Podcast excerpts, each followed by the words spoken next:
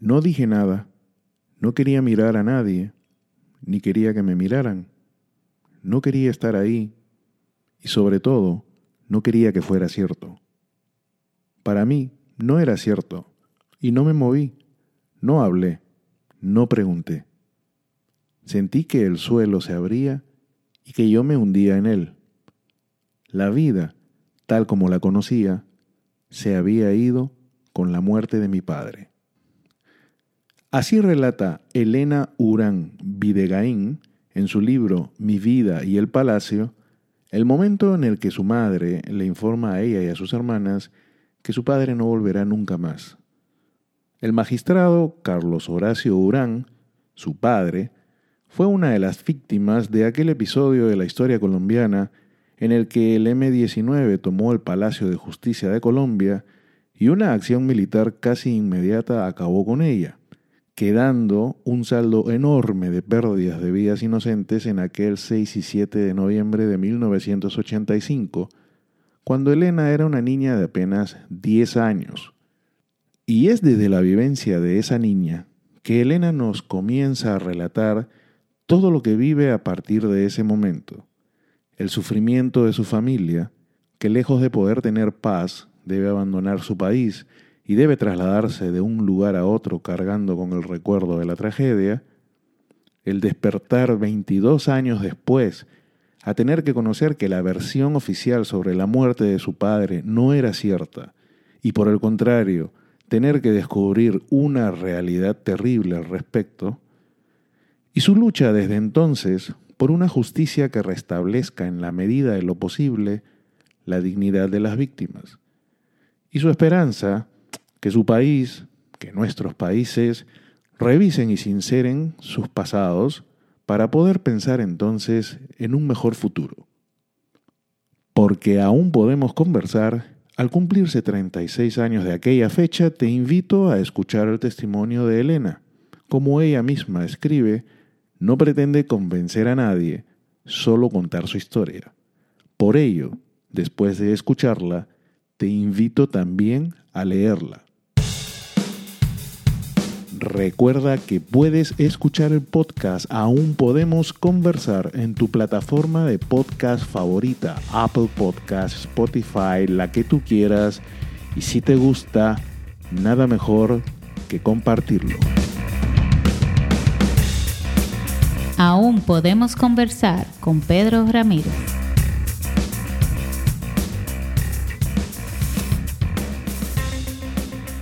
Hola Elena, bienvenida, ¿cómo estás? Hola, buenas tardes, ¿qué tal? Muchísimas gracias por aceptar la, invitación.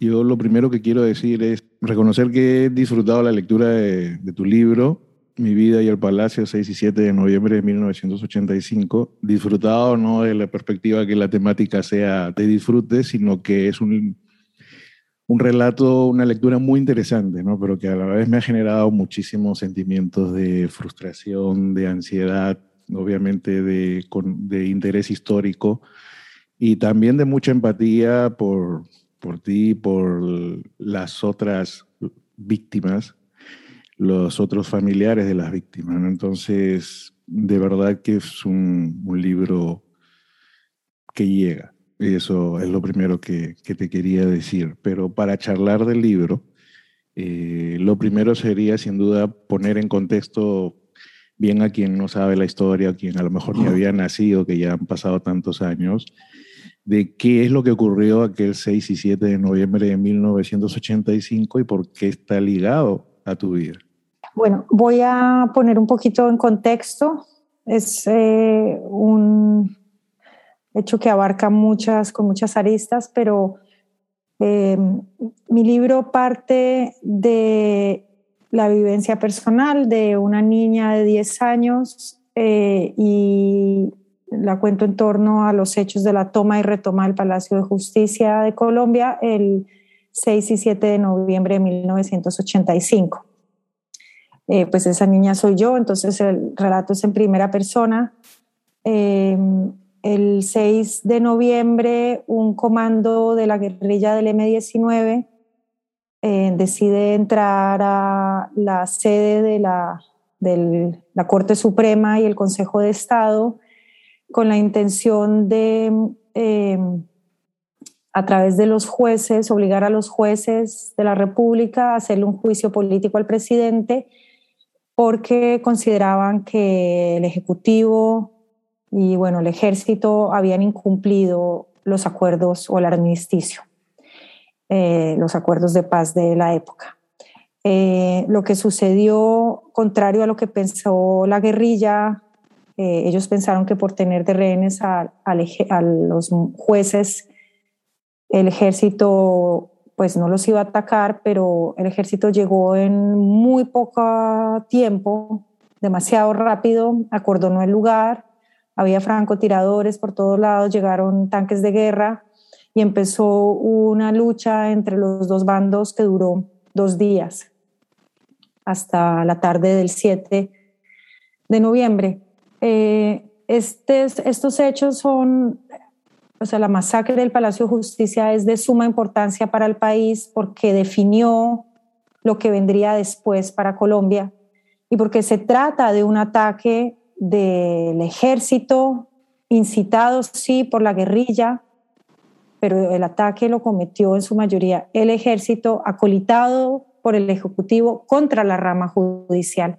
Y en Colombia no se le ha querido dar el peso que, que tendría. Es un caso como puede ser la toma de la moneda en, en, Chile, el, o Tlatelolco en México, o el Palacio Nacional en Nicaragua, o el, eh, las Torres Gemelas en Estados Unidos. Es algo que marca la historia y además es un ataque frontal a la democracia y sin embargo se ha querido tratar como una lucha más de un grupo guerrillero loco contra el ejército salvando la democracia. Y no todo es tan blanco y negro. Entonces yo cuento desde mi vivencia personal cómo fue ese 6 y 7 de noviembre, cómo fue tener después que salir al exilio por las amenazas a mi mamá por buscar la verdad y cómo ha sido la lucha pues por la justicia y, la verdad ya con los procesos jurídicos una vez se abre el caso 22 años después y podemos constatar que mi papá logró salir de ese combate entre estos dos grupos armados y finalmente fue torturado y ejecutado por el mismo eh, ejército y siempre negaron eso y la versión oficial era que había muerto dentro del combate. Ese es el detalle, ¿no? Que aquella niña de 10 años, de que ahora eh, la más adulta relata en el libro, en aquella toma pierde a su padre, ¿no? Que es el, el, magistrado, el magistrado auxiliar del Consejo de Estado, Carlos Horacio Brán. Era una de las personas que estaba dentro y es una de las, de las víctimas de, de, aquella, de aquel evento, ¿verdad? Sí, sí, sí, sí, exactamente como usted, como bien comentas en el libro, eh, o como bien lo explicas en el libro, eh, luego de una versión inicial, bueno, aquella niña incluso en el relato dice, le dicen una bala perdida mató a tu papá, ¿no? Obviamente. Pero después una serie de hechos que son relatados en el libro lleva a concluir que la versión oficial sobre la muerte de, de, tu padre pues no fue tal, sino que fue otra, ¿no? Salió, no es que murió en la toma, salió vivo, hay algunas imágenes que algún tiempo después eh, pudieron rescatarse, donde se le ve saliendo cojeando y este, evidentemente pues fue, fue asesinado, ¿no? Sí, eh, exacto, o sea, aquí eh, yo, yo quise mm, exponerme y contar esta historia porque también, bueno, no solo quería responder a las preguntas de mi hijo, sino que también quería mostrarle pues al país y al mundo lo que cómo han sido los crímenes de Estado en Colombia.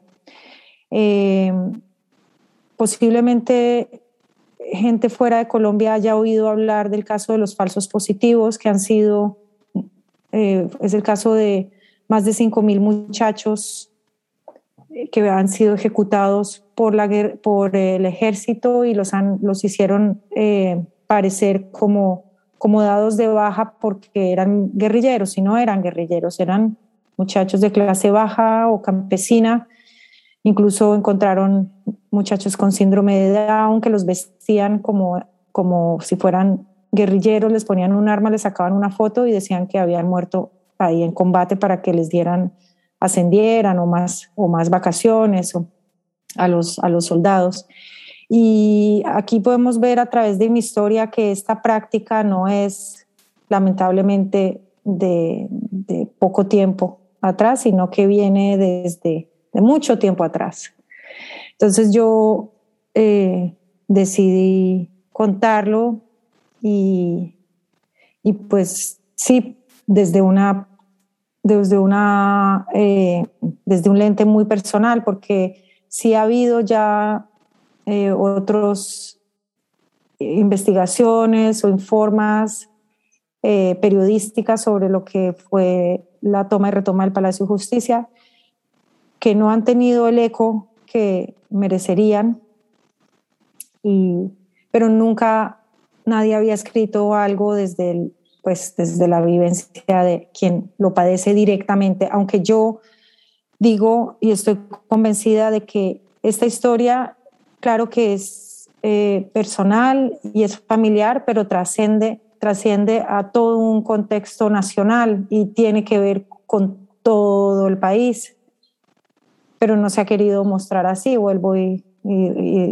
repito sobre lo que decía anteriormente, la gente todavía no ha hecho la reflexión necesaria sobre lo que implicó esto y al no eh, confrontar este hecho, pues las, las personas siguen manteniendo su pasividad y su ignorancia frente a lo que implicó para sus propias vidas. Entonces no genera indignación. Somos solo unas víctimas como otras tantas en Colombia, eh, pidiendo justicia, pero aquí es algo que tuvo que ver con todos nosotros. Sí, que en realidad eh, le, le, pasó, le pasó a, a, muchas familias, dentro de ellas la tuya, pero pudo haberle pasado perfectamente a cualquier otro tipo de familia, ¿no? Porque aquí hablamos en función de lo que yo recuerdo y de lo que puede haber leído y de lo que he leído en tu libro, o sea, hay dos hechos incontrovertibles, ¿no? Uno es el, la, la, toma por parte de la guerrilla, inexcusable, brutal, bárbara, poniendo en riesgo vidas, eso, y, pero al mismo tiempo el otro hecho incontrovertible es que en la recuperación del, del, del, palacio, si es que en realidad se quiso recuperar porque ese edificio quedó eh, en ruinas, eh, no se tuvo reparo en, en, las vidas de las personas inocentes que estaban dentro de esa instalación, ¿no? Y se cargó con todo el que estaba en el medio, o sea inocente o no fue inocente. esos son dos hechos incontrovertibles y como tú bien dices en tu libro, más que disputarlos, lo que haces es exponer tu relato, pero hacernos ver a través de tu libro que ese relato de esa niña, de, de la experiencia que vivió esa niña de 10 años y de ahí en adelante todo lo que tiene que pasar, más que una historia puntual de alguien, pues es un reflejo ¿no? de, de, la sociedad que es lo que tú tratas de, de, hacer, eh, de hacer ver. Sí, sí, sí, bueno, es, es un reflejo de la sociedad, pero también eh, para mí es una historia universal porque lo que tienen que vivir muchos niños por salir al exilio por cuenta de la guerra que, que, que crean los adultos, pero que los niños padecen, pues es, es algo que sí, lo viven niños de Siria, de México, de Afganistán o de Colombia. Y, y lo mismo, pues la lucha por la verdad y la justicia es un tema universal. Lo que sucede 6 y 7 de noviembre es Colombia y muy Latinoamérica también, pero el resto es absolutamente universal. Eh, entonces, Sí, y, lo que dices tú, pues de los hechos están ahí, no se pueden debatir, digamos, yo no estoy aquí creando teorías de conspiración, eh, la guerrilla tuvo, tiene una responsabilidad grande en cuanto a que si ellos no entran no pasa lo que vino después, pero la guerrilla, el ejército no tenía entre sus planes ir a rescatar a los, a los jueces. De hecho, la Comisión de la Verdad del 2010 ya habla de la la ratonera. eh, que hace alusión a que pues, el ejército quería entrar y, y, ponerle una trampa a la guerrilla y ese era su mayor objetivo. A, ellos no venían pensando si salvar las vidas de los civiles o no, sino de cómo acabar con la guerrilla, así se llevaran por encima a los demás. Pero yo voy más allá y creo que ellos no solamente no tenían intención en no salvar, o sea, su, su prioridad no era no salvar al, a los magistrados, sino que su objetivo era atacar también a magistrados. Y lo digo porque muchos de estos magistrados eh, eran unos juristas que consideraban que nadie estaba por encima de la justicia, tampoco el ejército, y hacía poco que el Consejo de Estado había condenado a el ejército por la tortura de una médica y su niña de seis años, de manera histórica. Entonces el ejército estaba muy molesto por esto. Eh, además, ellos también recibían amenazas de allegados al ejército, igual que recibían amenazas los magistrados de la Corte Suprema de parte del narcotráfico. O sea, estaban las dos caras de la moneda ahí, o los dos, eh, recibían amenazas de estos dos actores, pero lamentablemente lo único que trascendió a nivel de medios y que la sociedad aceptó muy eh, pasiva y, no sé, como de manera para mí comprensible fue esa versión, la de que la guerrilla había sido financiada por el narcotráfico y por eso ellos habían entrado para quemar las actas de extradición. Nunca se contó lo otro, nunca se investigó ni nunca tuvo eco y eso es importante. Y aún, aún 36 años después, eh, que se cumplen en los próximos días, eh, la versión oficial, digamos, sigue, sigue siendo la que, la que prima en la, en la mayoría o en el, en el diario Vivir. O sea, no en todos estos años con las investigaciones que hubo de la fiscal Huitrago, el fallo de la Corte Interamericana de Derechos Humanos, ha ido, hecho, ha, ido eso haciendo cambiar un poco la perspectiva, ir abriendo un poco ojos? Yo creo que, que sí, yo creo que, eh, y en eso radica la importancia también de los procesos jurídicos, justamente, eh, porque puede ayudar a sentar bases morales y que la gente entienda, pues, qué es lo que pasó detrás y por eso es tan grave también la impunidad. La, cuando la fiscal Buitrago eh, empieza a indagar y saca unas evidencias tan importantes, junto con la publicación de los videos eh, que encontró el equipo periodístico de Daniel Coronel y Noticias 1, lo que se veía salir a mi papá vivo, ahí ya fue difícil que la gente siguiera diciendo o creyendo la versión oficial. Eso creo que fue un, primer paso pues, que marcó un antes y un después. Después también que la Corte Interamericana validara todo lo que nosotros pues veníamos reclamando y, y sobre todo los familiares de las personas desaparecidas del Palacio, de la cafetería del Palacio de Justicia, a quienes se les había también tachado de guerrilleros. En el momento en que la Corte Interamericana valida toda esta injusticia y toda esta búsqueda, creo que sí en la sociedad civil empieza como a, a ver un cambio leve, pero, pero importante creo que ahí los medios empezaron a interesar un poco más también por la, por la visión y los testimonios de las víctimas. Mm, ya ahí no hablaron solamente los militares y aquellos en el poder, pero todavía falta mucho porque obviamente somos nosotros contra el poder. Y ellos tienen todas las herramientas para estigmatizar eh, y negar hechos incluso desde la fiscalía.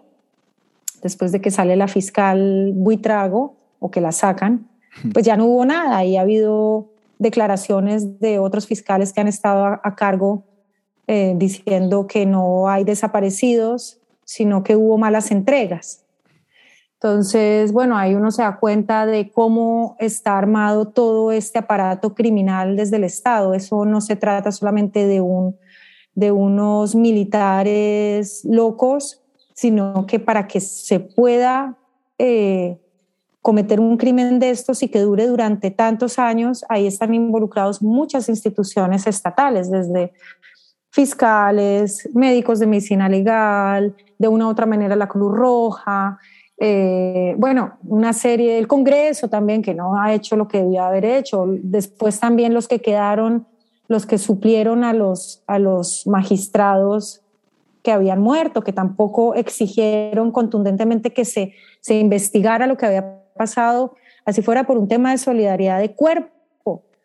La, tampoco la academia no ha hecho las reflexiones que amerita un caso de estos. Y la sociedad ha quedado absolutamente callada y, y aceptando ese pacto de silencio. Entonces, eh, bueno, a mí me parece que, o sea, yo como que a través de mi libro y sin proponérmelo, porque fue simplemente querer contar mi historia, querer contar mi historia y ahí pues yo misma he reflexionado sobre el gran daño que fue esto para el país y la responsabilidad que tenemos todos como, como ciudadanos en que las cosas no vuelvan a repetirse o por lo menos rechazarlas. Sí, porque uno de los detalles que más me impacta del relato es que ya ustedes de por sí son víctimas eh, al perder a sus familiares inocentes que, trabajaban ahí, estuvieron en el lugar eh, equivocado, en el momento equivocado, y, pero no, eh, su dolor y su, y su pena y su no termina ahí, sino que por el contrario casi que comienza ahí, porque entonces aquella, aquella niña de 10 años y su familia prácticamente que tienen que salir de su país, comenzar a, ir andando y desandando caminos por diversos países, por diversos continentes, eh, sentirse no muy bien recibidas en, eh, el propio país, en donde su padre y esposo entregó la vida, básicamente, y con todo lo que ello implica, ¿no? E inclusive, no sé, a lo mejor cuando 22 años después más o menos ya has lidiado con el asunto o no, de repente tienes que revivir toda esa situación nuevamente eh, cuando se comienza a descubrir que lo que te habían dicho por 22 años no era lo que ocurría. O sea, víctima tras víctima, lejos de encontrar paz o, confort en, en, algún tipo de situación tras la muerte del ser querido, por el contrario, ustedes fue el inicio de años de complicados para ustedes por el solo hecho de ser familiares de una víctima inocente en esta situación. Sí, sí, sí. Sí, bueno, em, quizás estas personas que estaban en el Palacio de Justicia no, no estaban en el lugar equivocado, en el momento equivocado, sino que ahí los equivocados eh, fueron los que cometieron los hechos. Ellos estaban haciendo su trabajo, pero lo que dices tú eh, sí, es así. O sea, este fue el principio de, bueno, pues de un suplicio para las familias de, las cerca de 100 personas que murieron ahí, los 11 desaparecidos y torturados, eh, lo cual cuando uno se pone a, contar lleva a mil, de mil a dos mil víctimas de estos hechos que, que duran toda la vida de cada una de estas personas, porque te van a acompañar toda tu vida. O sea, no es un accidente de, de carro, eh, que obviamente es terrible siempre perder a un ser querido, pero aquí por tratarse de un asunto político que no está resuelto, siempre nos va a estar acompañando, siempre va a estar ahí. Y, y de una manera pues u otra va a, reaparecer como un fantasma, además a nivel colectivo, a nivel nacional, porque no, como no se resuelve, es un trauma colectivo. Todo el mundo tiene alguna historia con relación al Palacio de Justicia.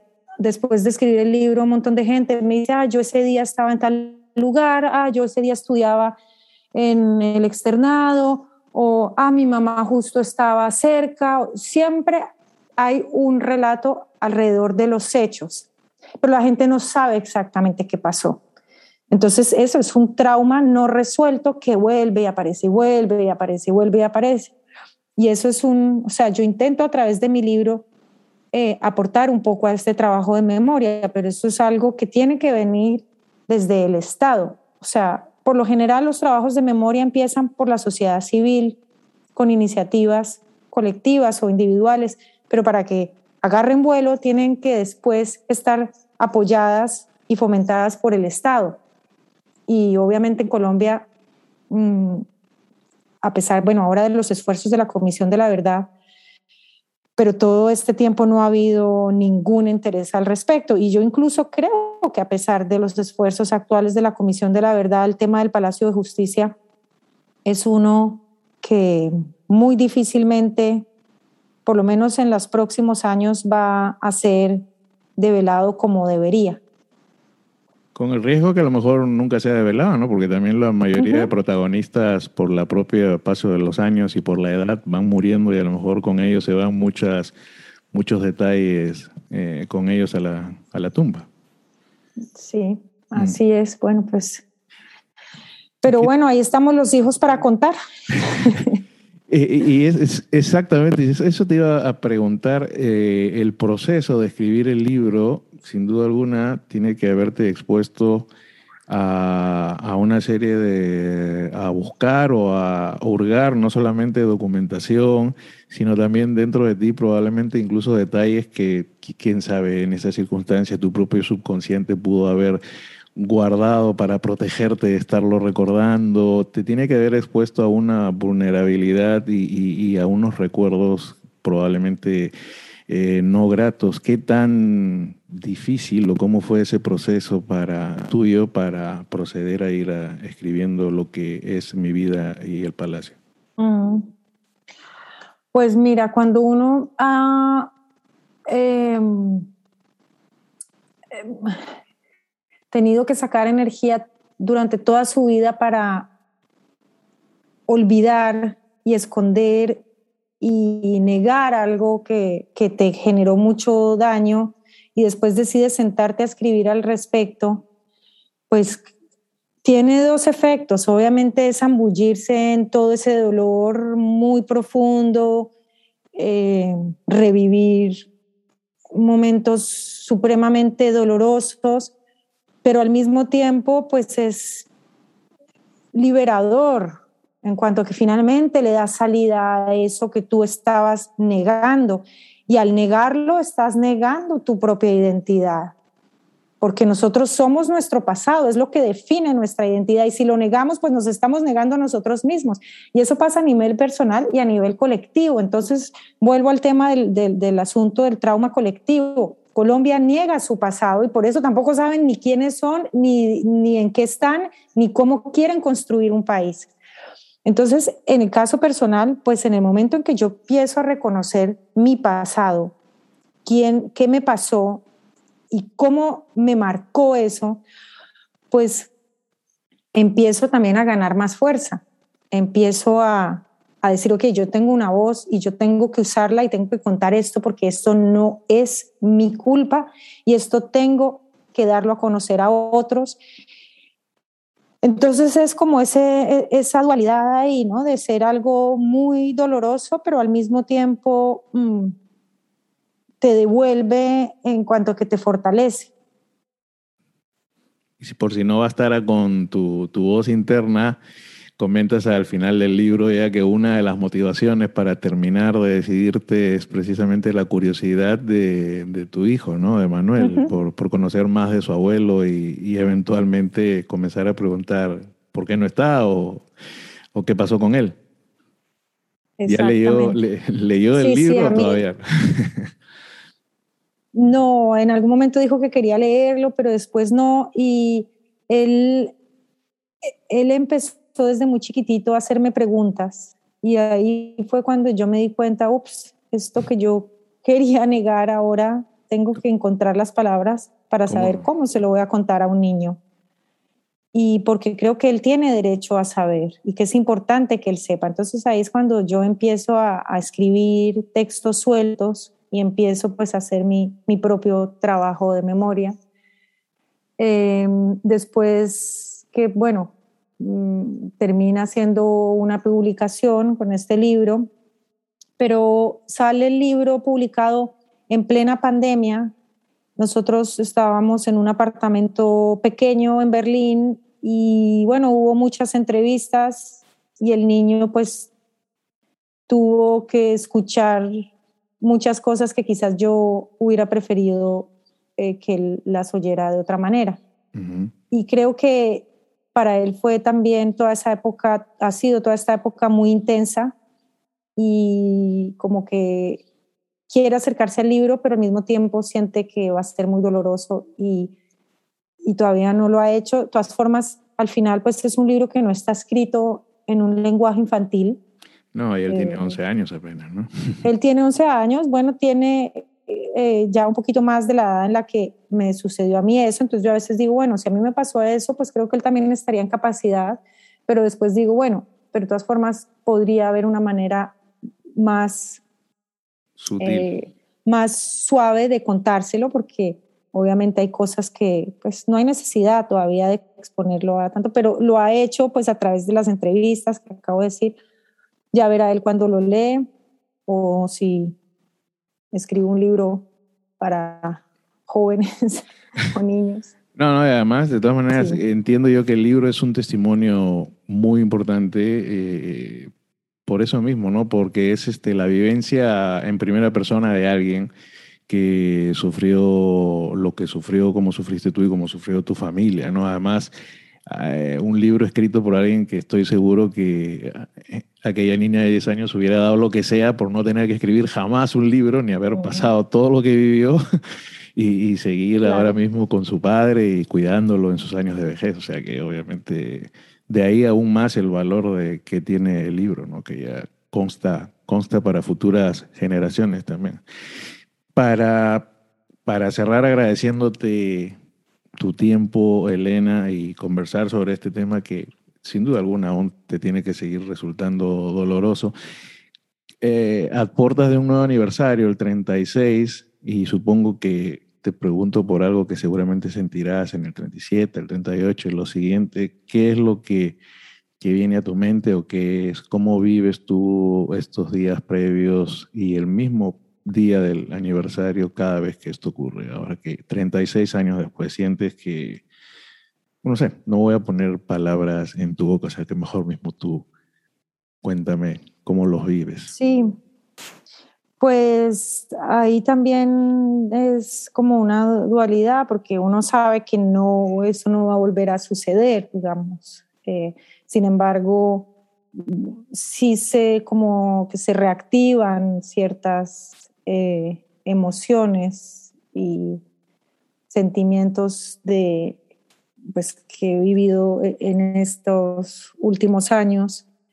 Em, pero al mismo tiempo creo que, bueno, que es importante las conmemoraciones no como por cumplir, sino que espero que en Colombia empiecen a entender que hay que reflexionar, pero a fondo y comprometidos con, con redemocratizar o democratizar Colombia, porque para mí estamos lejos de que sea una democracia y que para ello hay que trabajar mucho en el tema de la memoria, que, que la, la, una democracia para que sea sólida y estable tiene que estar basada sí en los derechos humanos, pero también en la memoria, por todo lo que dije anteriormente. Entonces, cada conmemoración pues sí reactiva estos, eh, lo, lo, que vivimos eh, sí, es una mezcla entre, pues miedo no, porque en el fondo me digo, no, esto no va a volver a pasar, pero al mismo tiempo como que una mezcla también con esperanza de que tal vez vaya a cambiar.